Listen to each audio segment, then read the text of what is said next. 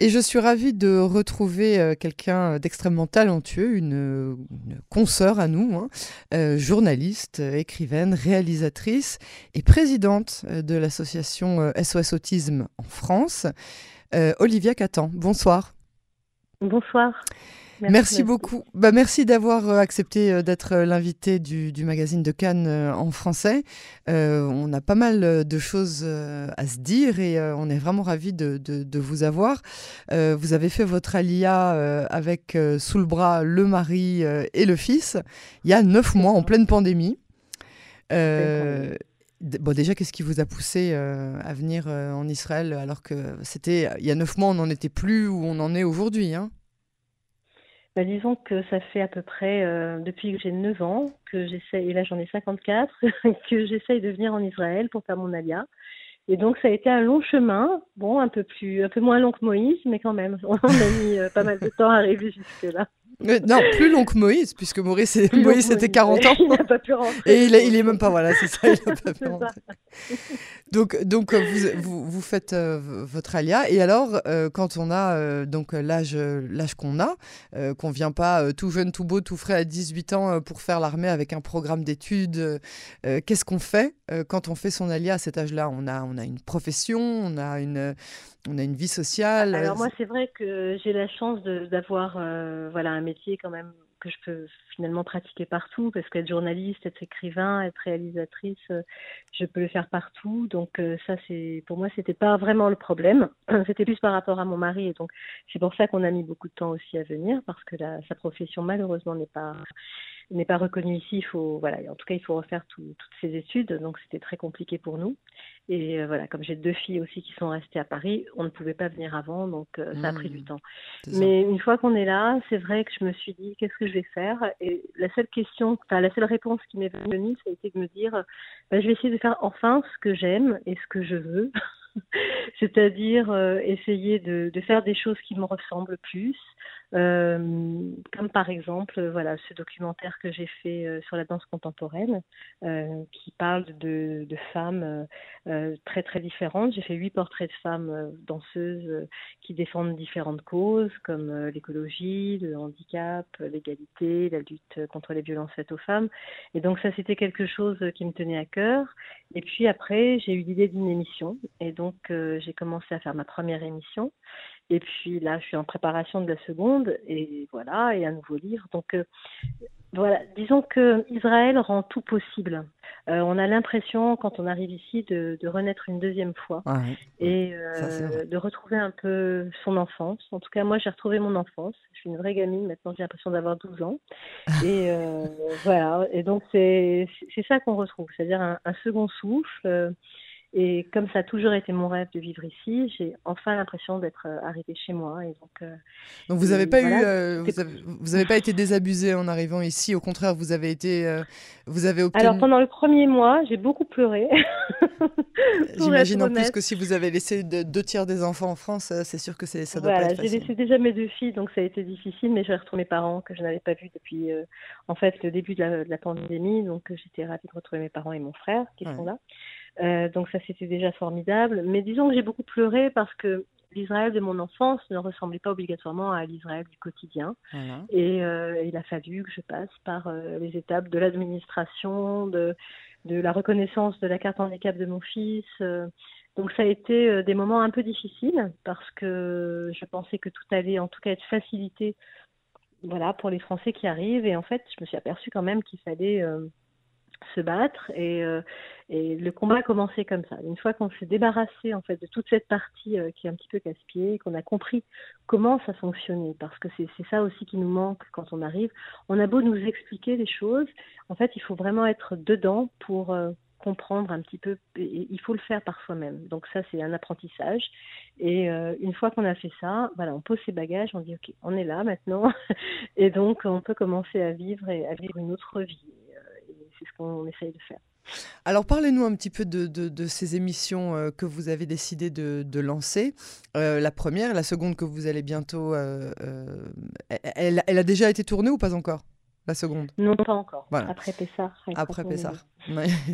Alors, la, la, première, donc, vous, vous, parliez de, de, ces portraits de, de, femmes qui ont toute la danse, mais qui ont toutes des causes différentes. vous avez aussi un, un invité de marque. Alors disons que la première émission c'était Joy Jonathan. C'est vrai que j'avais, je tenais à, commencer par cette jeune femme qui est auteur, compositeur, musicienne et euh, voilà qui a une espèce de joie de vivre, qui est juive, mais qui, disons, n'avait pas encore maintenu ce lien réel avec le, avec euh, le judaïsme et qui était venue ici quand elle était jeune. Donc pour elle, ça a été quand même un retour aux sources, c'est rendez-vous en terre promise. Donc euh, euh, pour elle, ça a été incroyable. Elle a rencontré Idan Reichel parce que l'idée de l'émission, c'est justement de faire venir une personnalité française pour lui faire rencontrer la personne qui fait un peu le même métier qu'elle, euh, mais israélienne, et, d'essayer d'établir euh, voilà des passerelles entre euh, la France et Israël. Et puis mon, mon, objectif aussi ultime, c'est quand même de changer par la culture l'image d'Israël en France. Et ça, c'est quelque chose aussi qui me tient à cœur, que j'ai toujours essayé de faire à mon petit niveau, de parler d'Israël autrement. Est-ce que donc le deuxième invité, c'est Charles Berling. Ah, alors le deuxième invité, ce sera Voilà, c'est Charles Berling euh, qui, qui, va venir aussi euh, découvrir Israël. Euh, il est venu une seule fois, mais il y a très longtemps, rapidement. Et, là, il va, voilà, on va lui faire découvrir plein, plein de régions, et lui faire faire plein de choses. Et on, voilà, on va lui présenter Lior Ashkenazi et d'autres réalisateurs, scénaristes. Donc, et puis surtout, on va, voilà, on va essayer aussi de de lui montrer euh, un autre visage d'Israël qu'il connaît peut-être pas. Euh, donc euh, c'est ce que j'essaye à chaque fois de faire. D'accord. Et alors, ça, ce sont euh, donc euh, les, les, les, projets pour les, les, les émissions euh, que, vous, que vous mettez en place dans le but, donc, de, de bah, déjà de, de, de, faire le travail que vous aimez faire, mais aussi et surtout donc, de changer le, la vision d'Israël dans le monde, donc par le biais de la culture, hein, vous le disiez. Il n'y a pas de politique, on ne parle pas de conflit israélo-arabe, on ne parle même pas des choses positives, on parle uniquement vraiment de la culture quand ce sont des danseuses, des danseuses, quand ce sont des, des, acteurs ou des réalisateurs, des acteurs, des réalisateurs. Euh, pourquoi est-ce que vous avez choisi euh, de, de, de, faire ce genre de d'émission euh, en arrivant en Israël? Parce que c'est pas non plus le média le plus simple pour on va dire pour recommencer une vie professionnelle en Israël. Non, c'est vrai. De toute façon, je n'aime pas les choses faciles. Donc, euh, Sinon, on s'ennuierait. Hein et voilà, voilà, je ne sais plus. Il y a un proverbe, je crois, euh, euh qui, kabbalistique qui dit que voilà, quand tu regardes, quand tu vois euh, la colline qui monte le plus, il faut prendre ce chemin. Voilà, c'est celui-là le bon. Donc voilà, moi, je, j'essaye de toujours vraiment essayer d'être en accord avec ce que j'ai envie de faire. Et j'ai trouvé que les images parle mieux que tous les discours possibles. Voilà, on peut faire, moi j'ai passé mon temps euh, quand j'étais en France à essayer de défendre Israël, de changer cette image. Euh, les discours, parfois passaient, parfois passaient pas, et donc euh, je trouve que quand on, montre les choses, elles sont plus contestables. Voilà, et, et, ça pour moi c'est très important. Et donc peut-être qu'un jour on parlera politique dans cette émission, quand j'inviterai peut-être une personnalité politique à venir à venir visiter Israël, mais, mais euh, pour moi, il n'y a pas de tabou non plus. On parle de tout. Euh, je voilà, moi, je n'ai jamais eu de langue de bas, euh, que ce soit dans mes articles ou quand j'étais à la radio, puisque j'ai travaillé à RMC ou à Judaïque FM. J'essaye toujours, voilà, d'avoir une espèce de vérité, d'une sincérité, parce que c'est c'est comme ça qu'on avance et pour moi dans la vie. Donc ça donc ça sera sans langue de bois et s'il faut parler du conflit on parlera du conflit mais on, on en parlera bien euh, en disant la vérité et euh, voilà, en essayant de gommer euh, tous ces mots d'apartheid et de choses que j'ai pu entendre quand mm. j'étais voilà, dans, dans, les différents médias dans lesquels j'ai travaillé. Et ça a été pour moi aussi un combat de, de voilà, de, de, montrer autre chose d'Israël et de montrer que c'est pas vrai, c'est pas ça. Voilà. Il peut y avoir des difficultés, évidemment, il y a des attentats, évidemment, mais ce n'est pas de l'apartheid, en tout cas ce n'est pas comme ça euh, bah, qu'on vit ici, pas du tout. Ah, sincèrement, euh, c'est c'est vraiment un combat euh, qui, qui, qui peut paraître ridicule pour les gens qui vivent ici, puisque pour, les gens qui vivent ici, une personne sur cinq est arabe, les, les, les Arabes n'ont pas de, de de limitation de, de, quoi que ce soit. Et bon, bref. Mais ça, ça évidemment, ça arrange souvent euh, euh, les, euh, les, tribunaux de, de, lait de vouloir bien faire croire que, que c'est le cas. Mais en tout cas, nous, on sait que c'est pas le cas. C'est important de savoir. J'ai fait le portrait justement d'une danseuse arabe israélienne. Elle m'a dit une chose très importante. Elle m'a dit euh, il vaut mieux finalement, euh, parce qu'elle connaît la France, il vaut mieux être une femme voilée en Israël qu'une femme voilée en France.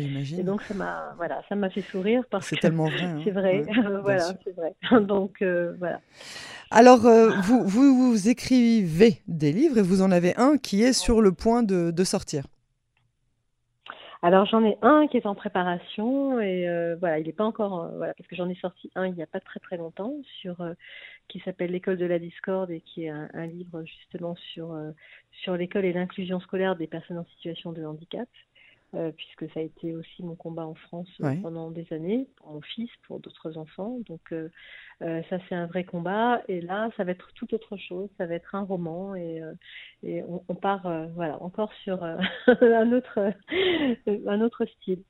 Un autre style, donc là, on est, ça reste toujours sur le même thème?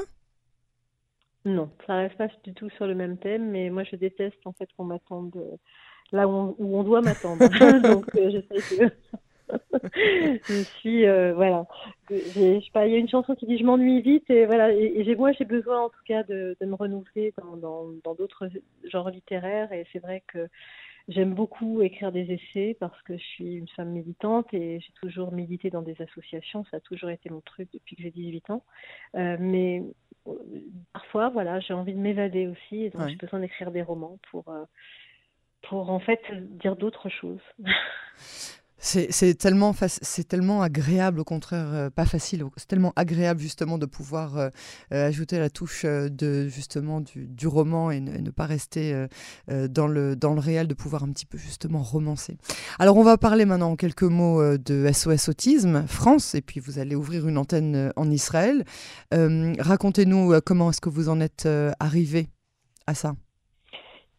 Eh bien, euh, disons que voilà, quand on m'a annoncé, moi j'étais présidente de l'association Parole de femmes, je m'occupais beaucoup de droits des femmes, de violences faites aux femmes, et euh, quand on m'a, a diagnostiqué en fait l'autisme de mon fils, j'ai décidé de, de, créer mon association en 2014, et donc on a commencé euh, à faire de la sensibilisation dans les médias avec encore des images avec des films qu'on passait sur toutes les chaînes de télévision, dans les cinémas, pour essayer de, de changer le regard des gens sur l'autisme. Et puis après, petit à petit, on s'est occupé d'inclusion scolaire, de, euh, on a voilà, on a fait une grande exposition qui s'appelle Autiste et alors, qui est aujourd'hui à Mikve Israël, et donc j'en suis j'en suis très fière parce qu'elle a été traduite en hébreu. Et euh, on, essaye vraiment au maximum de sensibiliser sur sur euh, ce handicap parce qu'il y a beaucoup de préjugés encore, beaucoup de clichés. En France, on a beaucoup de mal à accepter en fait des personnes autistes dans les écoles, dans les conservatoires, dans les centres de c'est Surtout, c'est surtout la peur, la peur de pas de pas savoir. La peur, bah, l'ignorance l'ignorance. c'est ça.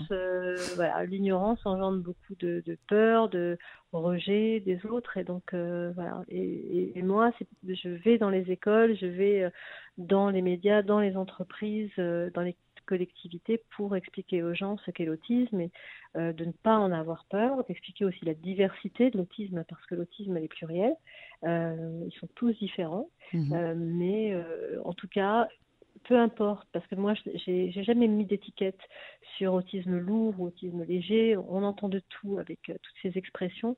Euh, voilà, moi, on m'a dit mon fils est autiste. Maintenant, j'ai essayé de tout faire pour, euh, pour qu'il soit heureux, tout simplement, et puis qu'il progresse. et peu importe où, voilà, où il pourrait aller. Et là, finalement, aujourd'hui, il est en seconde, ordinaire, avec d'autres enfants voilà, qui n'ont aucun handicap. Et ça aussi, c'est un combat parce que je crois euh, qu'il faut mettre ses enfants avec les autres et ne pas les mettre dans des classes spécialisées. Bon, après, voilà, on n'est pas obligé d'être d'accord avec moi et puis on va me dire tout dépend du handicap. Euh, mais je, moi qui est une maman italienne, en Italie, c'est comme ça que ça se passe. C'est ah longtemps qu'on a fermé. Tous les centres spécialisés, voilà, les instituts. Les, on avait dit à une amie à moi qui a un fils euh, autiste euh, aussi, on lui avait dit euh, quand tu l'envoies dans une classe avec des enfants normaux, c'est comme si tu l'envoyais tous les matins à la guerre sur le champ de bataille. Et quand tu le mets dans un, dans un endroit où il sera mieux compris, mieux traité par des gens qui sont justement mieux formé pour comprendre euh, son handicap et la teneur de son handicap, tu l'aides à vivre sa journée mieux et à faire des études qui lui, conviendront mieux. Euh, vous n'êtes pas d'accord avec ça? Pas du tout. Pas du tout, parce que voilà, moi j'ai eu la chance, euh, en fait, quand Ruben était mutique, jusqu'à l'âge de 5 ans, de venir à Jérusalem et de rencontrer un homme merveilleux qui s'appelait le, professeur Reuven Feuerstein hmm. et qui a sauvé mon fils. Euh, et donc, euh, quand je dis sauver, c'est vraiment sauver, parce que Ruben était perdu. Et euh, il m'a dit une chose, il m'a dit ma méthode ne sert à rien si vous ne l'intégrez pas dans une classe ordinaire où il aura la possibilité d'imiter les autres, d'être tout le temps en imitation des autres.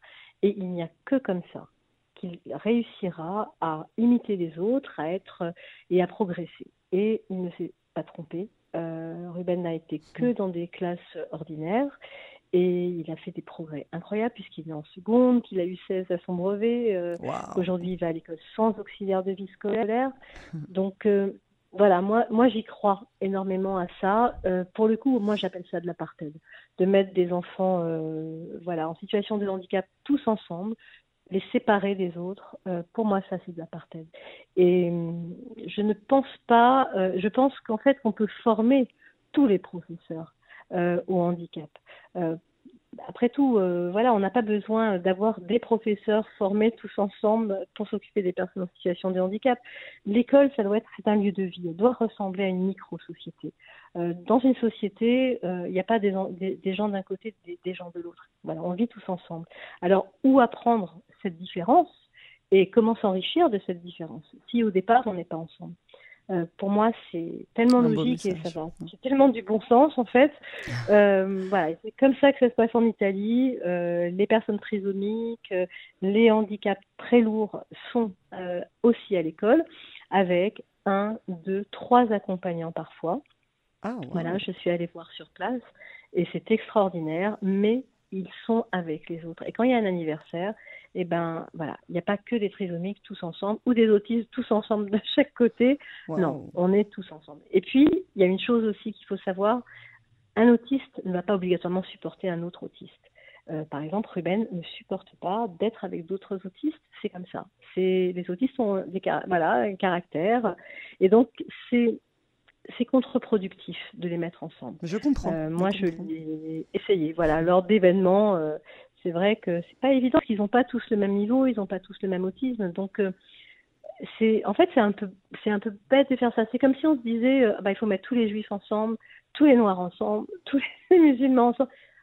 Oui, mais sauf que, sauf que être juif ou noir ou, ou, musulman ou chrétien ou quoi que ce soit, c'est entre guillemets pas une maladie ni une pathologie et c'est pas quelque chose qui risque d'handicaper. L'autisme n'est pas une maladie. Non, non, non, mais ce que, ce que je veux dire, c'est que c'est quelque chose qui handicape quand c'est mal, euh, euh, mal géré, mal compris par les autres.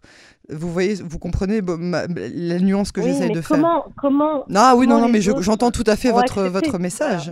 Je suis tout sauf pour l'idée du ghetto, au contraire. mais comment les, mais, mais, mais ce que vous faire connaître, c'est très important. C'est-à-dire que c'est vraiment un débat que j'ai énormément avec des parents qui pensent que pour leurs enfants c'est mieux les classes spécialisées.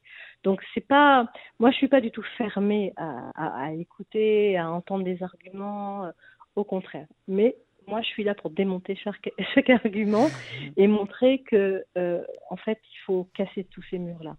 Voilà, entre les gens. Olivia Catan, qu'est-ce qu'on vous souhaite pour euh, la, très prochaine suite euh, des événements? Ah, du courage, du courage pour voilà pour essayer de, progresser dans ce pays que j'aime, pour pour essayer de faire avancer les causes aussi que je défends et et surtout essayer peut-être de, voilà de, changer cette image d'Israël en France parce que c'est quand même euh, c'est un peu mon objectif euh, ça au milieu de plein d'autres choses. Briser les tabous et euh, changer les images c'est c'est c'est votre c'est votre dada et, et, et, ça vous va très bien.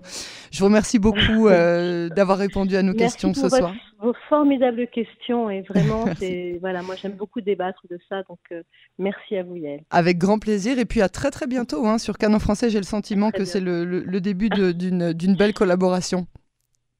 Avec grand plaisir. Merci beaucoup en tout cas.